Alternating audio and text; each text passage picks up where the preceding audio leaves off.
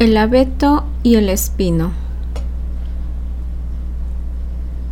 disputaban entre sí el abeto y el espino. Se jactaba el abeto diciendo, Soy hermoso, esbelto y alto, y sirvo para construir las naves y los techos de los templos. ¿Cómo tienes la osadía de compararte a mí?